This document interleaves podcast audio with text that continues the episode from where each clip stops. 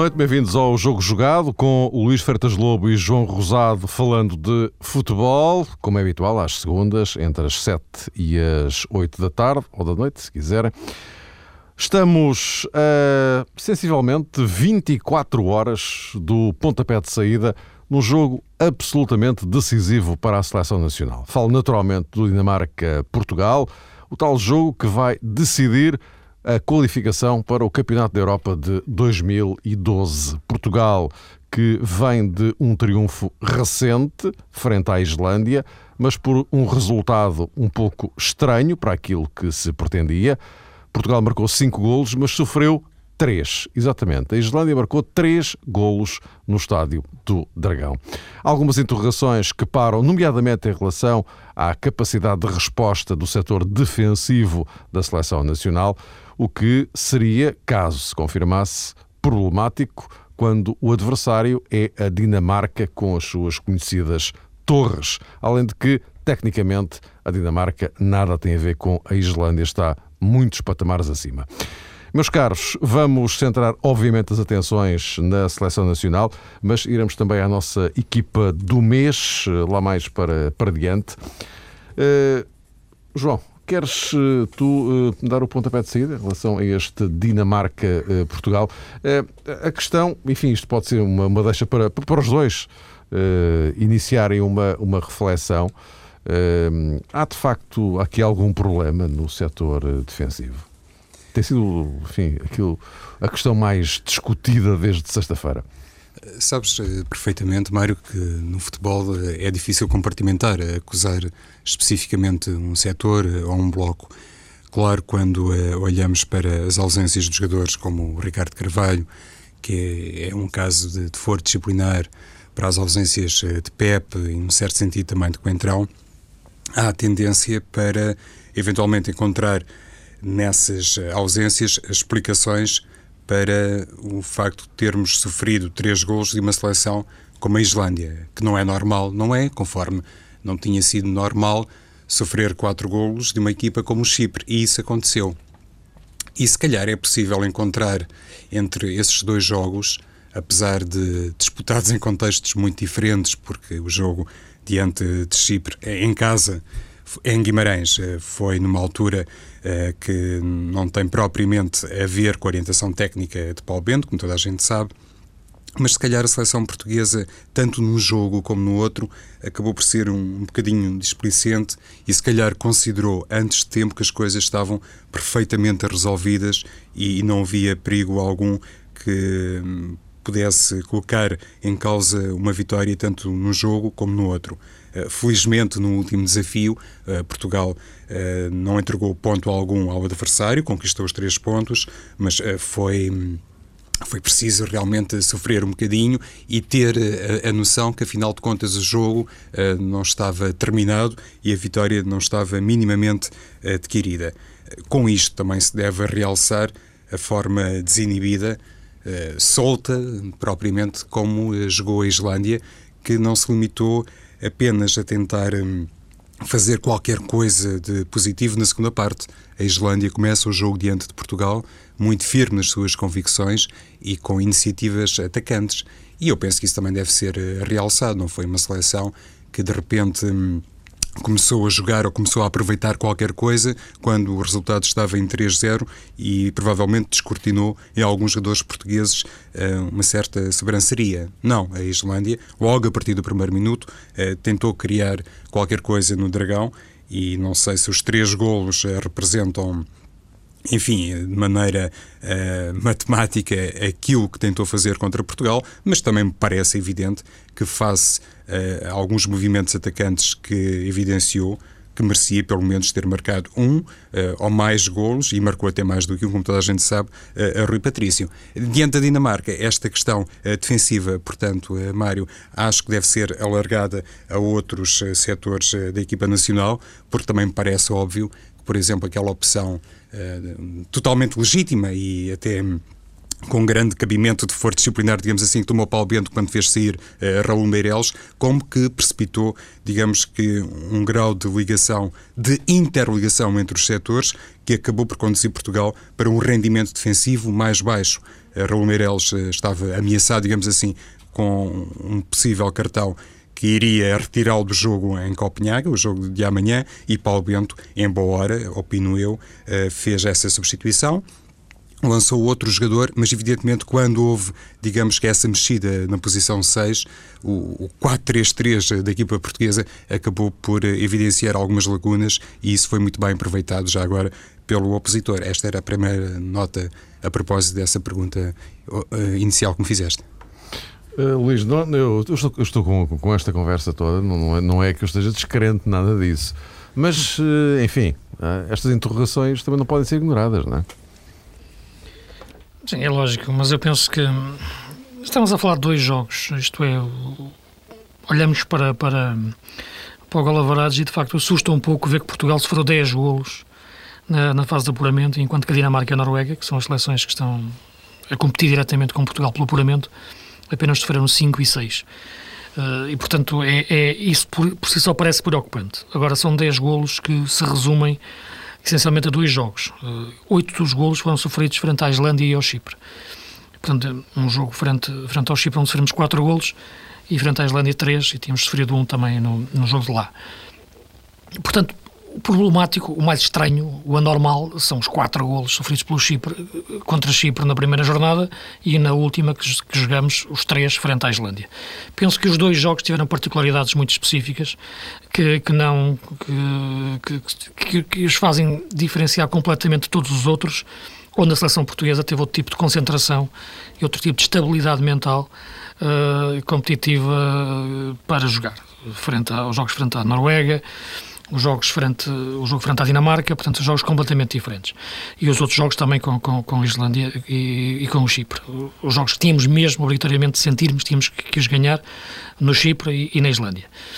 O primeiro jogo com o Chipre, não vale a pena voltar atrás, foi jogado numa situação perfeitamente inacreditável no, dentro do que era o, o, nosso futebol, com um selecionador clandestino no, no, num, escondido num camarote e, e um adjunto com quem não falava no banco. Portanto, isto é algo que que eu acho que nem em África acontece. Isto tem, tem responsáveis. As pessoas que agora se orgulham por ter escolhido o Paulo Bento foram as pessoas que naquela altura estavam a tentar contratar o, o Mourinho por dois jogos.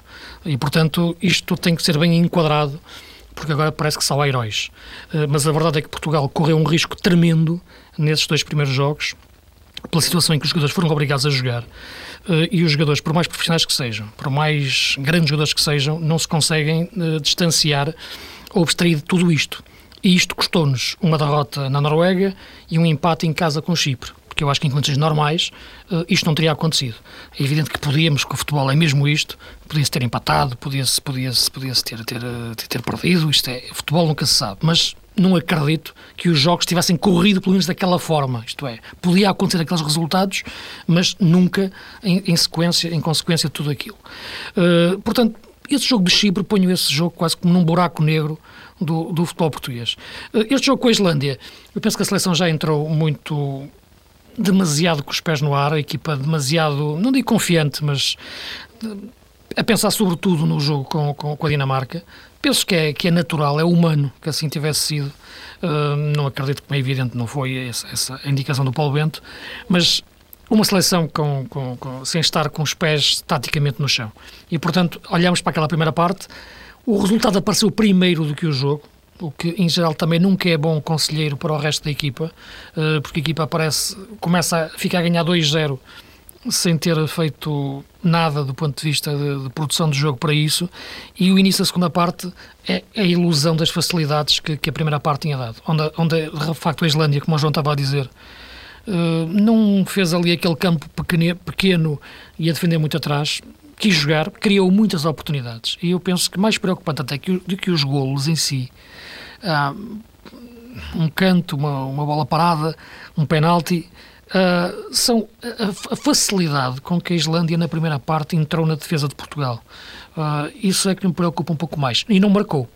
Isto é, preocupa-me mais a primeira parte de Portugal, quando Portugal estava a ganhar 3-0, do que a segunda, quando sofreu 3 golos.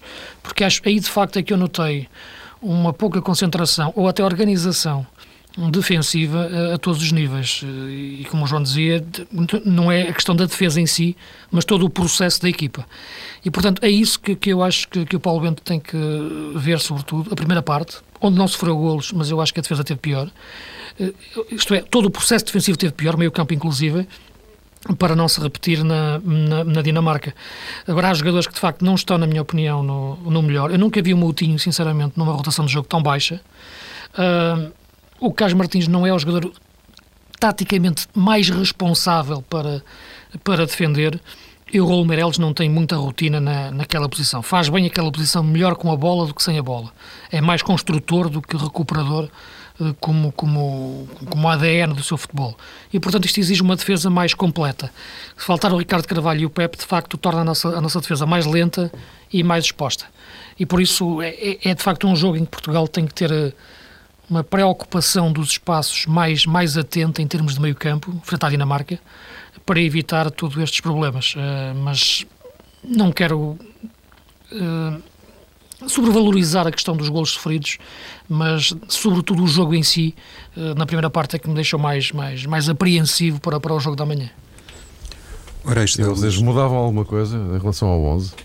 Precisamente, pegando aquilo que o Luís estava a dizer, quando fez ali uma referência a determinados jogadores do meio campo, que em primeiro lugar não estão, de facto, num grande momento de forma, não sei se olharmos para aquilo que tem sido o rendimento recente, quer de Moutinho, quer do próprio Carlos Martins, condicionado também por eh, problemas eh, de outra ordem, por assim dizer, se um jogador como Paulo Machado, que fez um início de temporada muito bom em França, não será neste momento o jogador mais em forma. Mas é evidente que Paulo Bento não se pode, digo eu, claro, eh, arriscar ao lançar para um 11 inicial com o devido respeito, um jogador como o Paulo Machado, porque há, há princípios eh, da seleção portuguesa, há os tais mecanismos que estão realmente uh, cimentados e a inclusão aqui de um elemento, entre aspas, estranho, poderia causar um grau de perturbação que colidiria com qualquer aspecto mais positivo que pudesse eventualmente trazer Paulo Machado.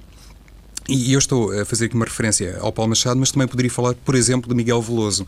E há pouco, quando escutava realmente o Luís, quando ele dizia que o Meireles, naquela posição, até estranha um bocadinho, eh, quando não tem a bola, quando disse que o Motinho está numa rotação baixa, eventualmente o próprio Martins, para estes jogos, não terá aquela leitura tática que tanto se exige uma seleção a quem, no fundo, basta um ponto e isto poderia eventualmente levar-nos a considerar que o próprio Miguel Veloso seria um candidato ao 11 inicial, eh, se calhar em detrimento de Martins.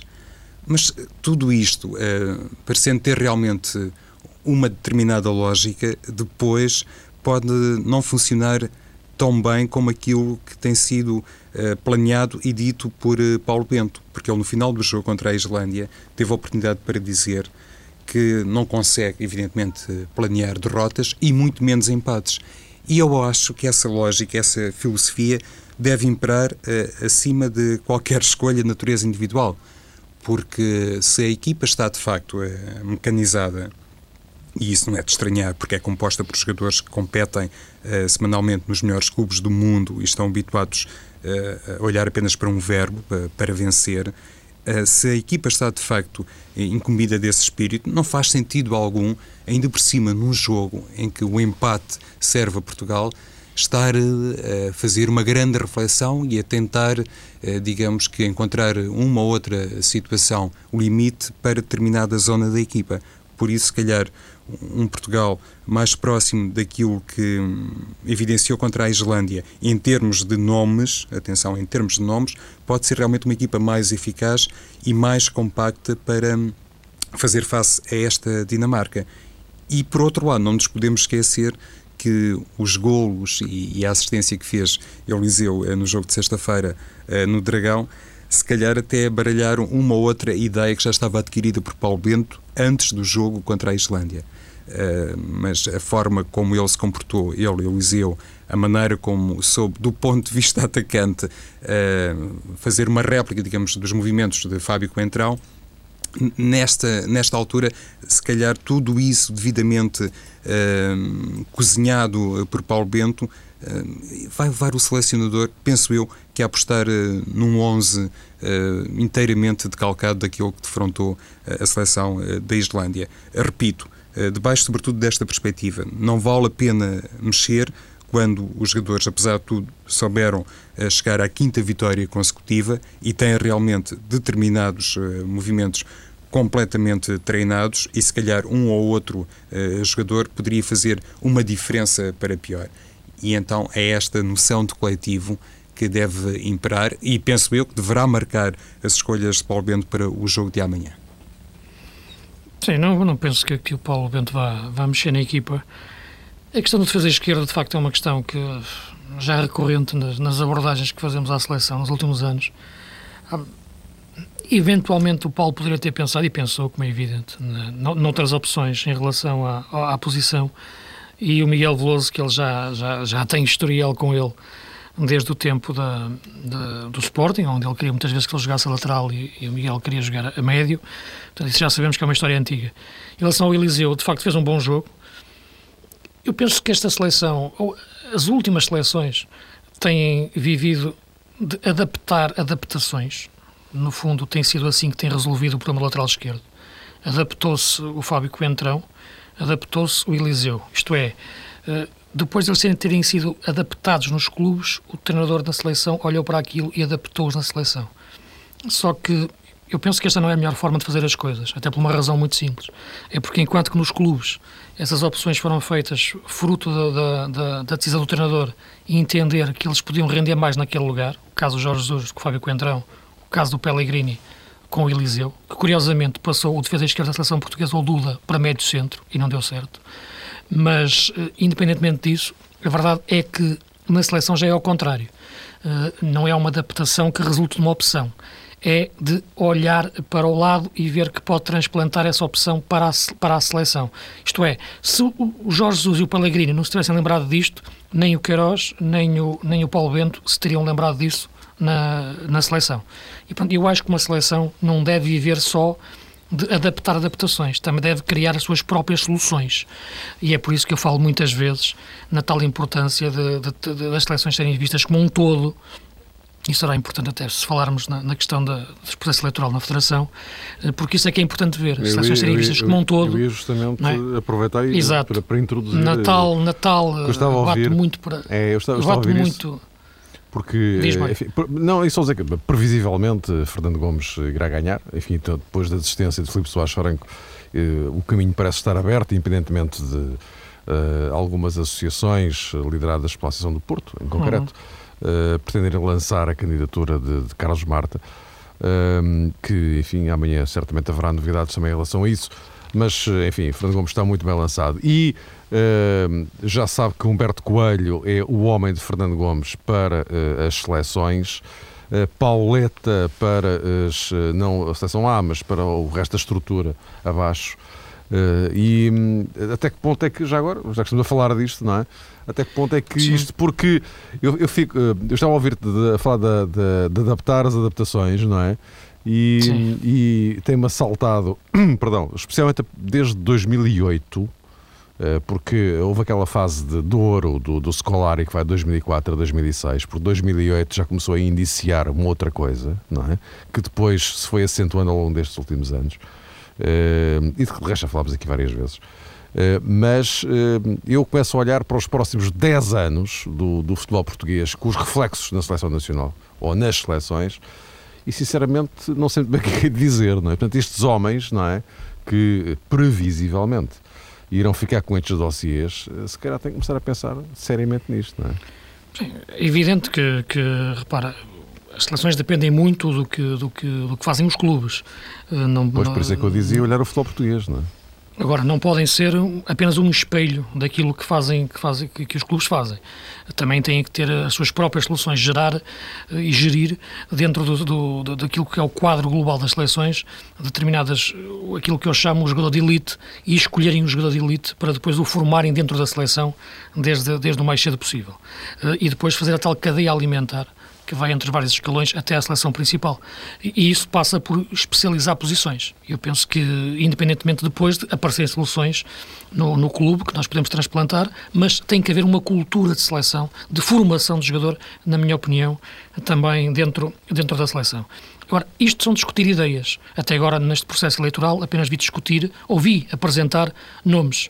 Uh, isso, os nomes, por mais simpatia que tenha pessoal e profissional e, e desportiva pelo Humberto Colho, que é, que é, que é enorme, até agora eu quero ouvir as ideias e aquilo que eu tenho batido e tenho falado ao longo dos anos e muitas vezes, se calhar às vezes de alguma forma mais, mais, mais cáustica, se se pode dizer, tem a ver por um, por um debate de ideias e por um, um fazer de uma certa ideia de futebol português, da construção de um edifício eh, desde as bases no futebol português em suas seleções, que até agora uh, eu ainda não vi. Uh, já nem falo na questão estrutural em si mesmo, onde as seleções treinam. Falo mesmo na formação e na, na constituição das seleções, porque o futebol português não é o jogador português. Há muito essa tentação.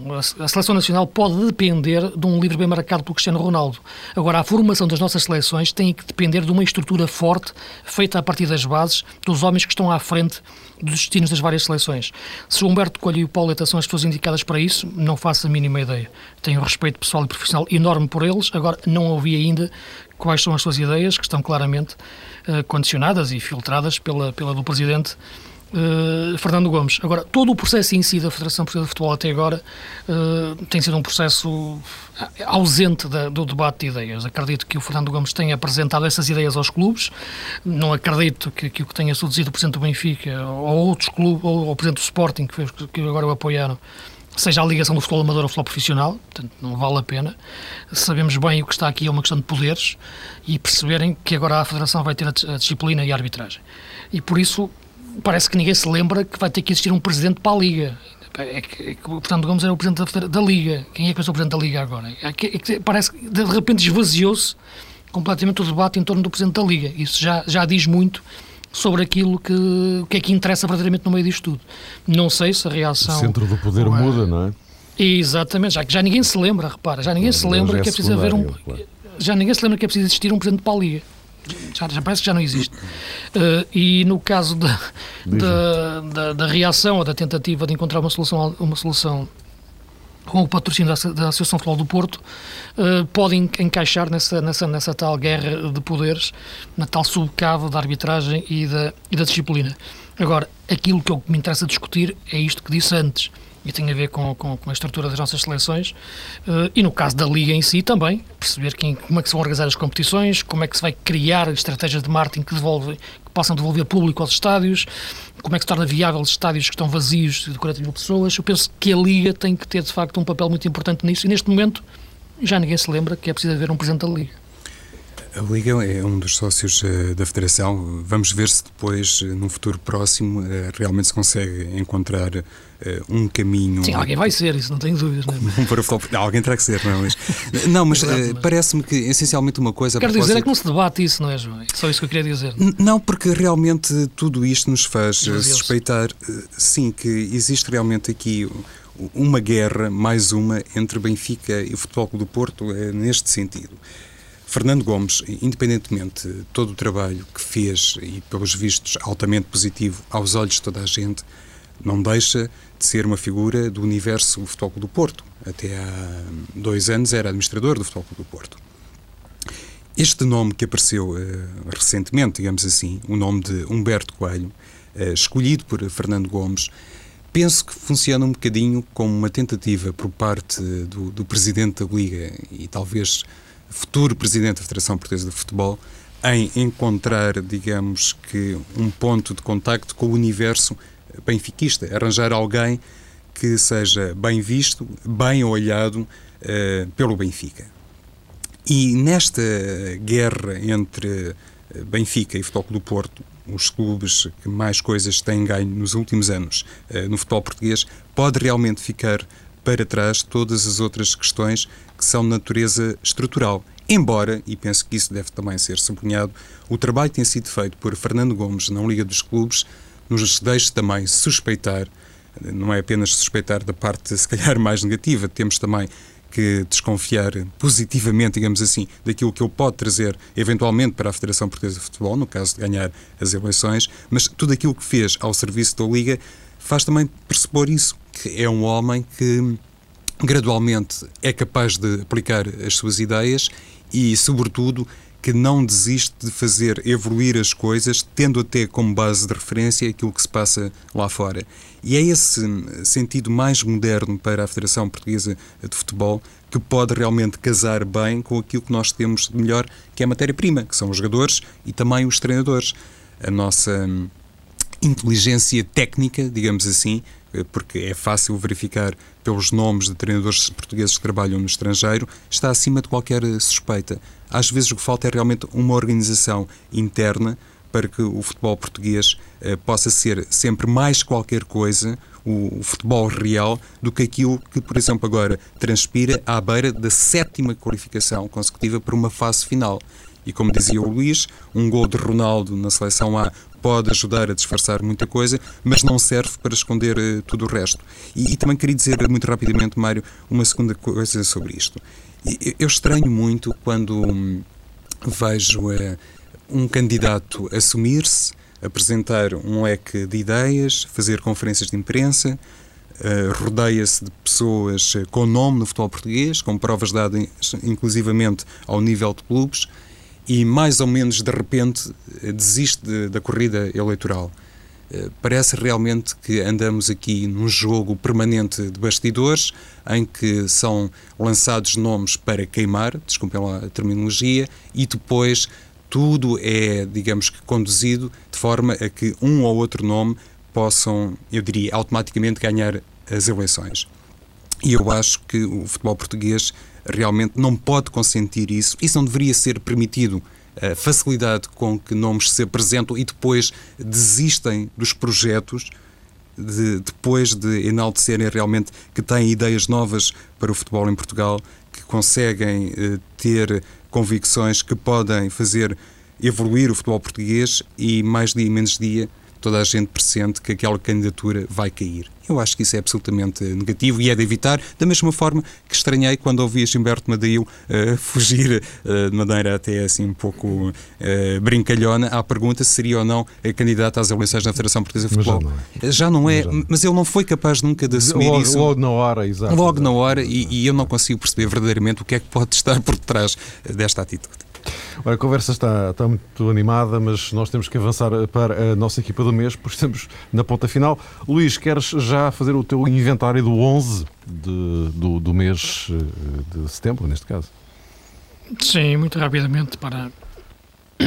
Eu. Na baliza punha o Diego, o guarda-redes do, do Vitória de Setúbal. Penso que de facto é um guarda-redes que. grandes exibições e grandes defesas. Já, já não é de agora. De facto, ele desde que veio para Portugal para Leixões tem feito de facto grandes jogos. Uh, parece o guarda-redes da equipa pequena de engate, mas eu acho que pode ser mais qualquer coisa. E já não é, já não é muito novo, mas, mas é de facto um grande guarda-redes. E muito que Vitória tem conseguido tem sido através do Diego.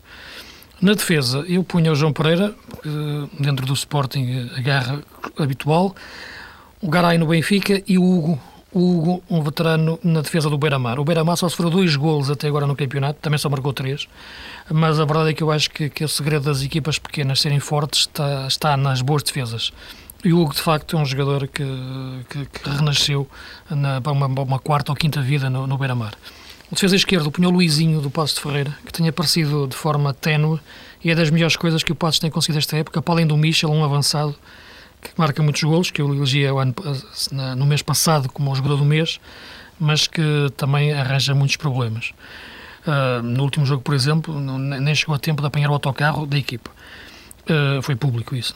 Uh, em relação ao meio-campo, o Rinaldo, no, no, Sporting, um jogador que cresce muito até em termos de construção de jogo. A expulsão no, no Guimarães foi, foi um exagero. O Gaetan, no Benfica, o homem que se chama o homem dos, dos golos bonitos, mas ele tem jogado muito bem. E o Danilo, do, do Marítimo. O Marítimo tem feito um excelente campeonato e o Danilo tem sido o seu principal criativo. Os três avançados que eu escolho é o Capel, velocidade e cada vez mais precisão e remate. O Wilson Eduardo, jogador de Sporting emprestado Olhanense, faz golos e boas jogadas. E ponta de lança, o Volkswinkel, que, que apareceu finalmente e a provar aquilo que eu já o conhecia dele da Holanda. É um excelente avançado. E neste momento talvez seja o melhor número 9 a jogar no nosso campeonato. João. Eu tenho aqui alguns pontos de contacto com a equipa do Luís. Em primeiro lugar, na baliza escolho o Rui Rego, precisamente em tributo a isso, ao facto do Beira-Mar ser a melhor defesa do campeonato, apenas eh, dois golos marcados. Não tem um grande ataque, é verdade, apenas eh, três golos eh, marcados. Hum, penso que em paralelo com o Nacional da Madeira, que, por exemplo, tem 12 gols sofridos, portanto, Rui Rego, aí está ele como, entre aspas, o melhor, pelo menos em termos aritméticos, guarda-redes do campeonato a este nível. Nos três primeiros jogos não sofreu golos e penso que nos dois últimos também não.